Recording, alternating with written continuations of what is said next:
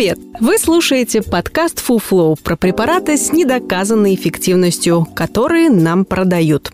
Чаще всего они бесполезны, иногда опасны. Мы проверили эти вещества по науке и знаем о них всю правду. Каждый выпуск – новая пачка таблеток, которая вам не нужна.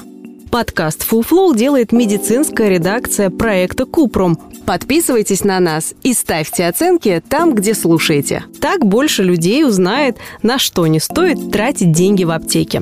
Почему молочный гриб не волшебные комочки? В этом выпуске говорим про молочный гриб, симбиоз дрожжей, кисломолочных и уксусных бактерий. Выглядит это как разваренный рис или комочки творога. Родиной гриба считается Тибет, откуда он распространился по всему миру. Правда, подтверждений этому нет. Чаще всего под молочным грибом подразумевают ферментированный напиток. Творожные комочки заливают молоком и оставляют бродить. Через 24 часа получившийся настой процеживают через марлю или ситечко, и напиток готов. По вкусу и внешнему виду он похож на кефир, только не такой густой. Напиток можно выпить, приготовить на нем блины или даже окрошку. Кефир в магазине стоит 50 рублей, а закваска для него 90 рублей. А вот тибетский молочный гриб обойдется в 17 раз дороже. Его так просто не найти в магазине или аптеке, придется искать на маркетплейсах или брать с рук. Мы не нашли исследований о применении тибетского гриба. Некоторые ученые занимаются тем, что исследуют его структуру. Состав гриба можно узнать только на экофорумах и магазинах.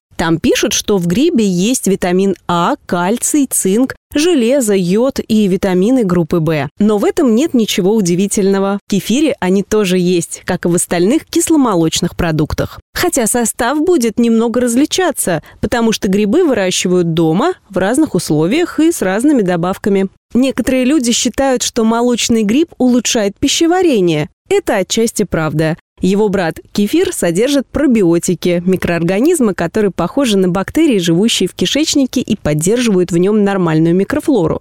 Кефир можно пить, чтобы облегчить симптомы синдрома раздраженного кишечника или предотвратить диарею от приема антибиотиков. Однако важно помнить, что кефир и кисломолочные продукты – это не лекарство, а в первую очередь еда. Еще в интернете утверждают, что напиток из молочного гриба укрепляет кости. В целом это тоже не обман. Как и любой молочный продукт, кефир из гриба содержит кальций – около 120 мг кальция на 100 грамм напитка. Дневная норма для взрослого человека – 1000 мг. Но от диабета, панкреатита и гастрита грипп не поможет. Даже в интернет-форумах пить его советуют только в периоды затишья болезни и только вместе с лекарствами согласно плану лечения. А в официальных медицинских рекомендациях по лечению этих состояний тибетский грипп не найти, как и обычный кефир. Нет достаточных доказательств того, что молочный грипп лечит все на свете. Вреда от него тоже не будет, особенно если нет непереносимости лактозы. Так что, если кефир, ряженка, простокваша и кумыс надоели,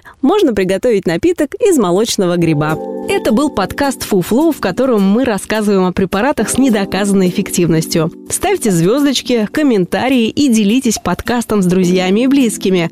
Так мы вместе убережем их от фуфла. Все мифы о здоровье мы собираем в подкасте «Купром», а в проекте «Без шапки» говорим о медицине с лучшими врачами и учеными. Ссылки есть в описании.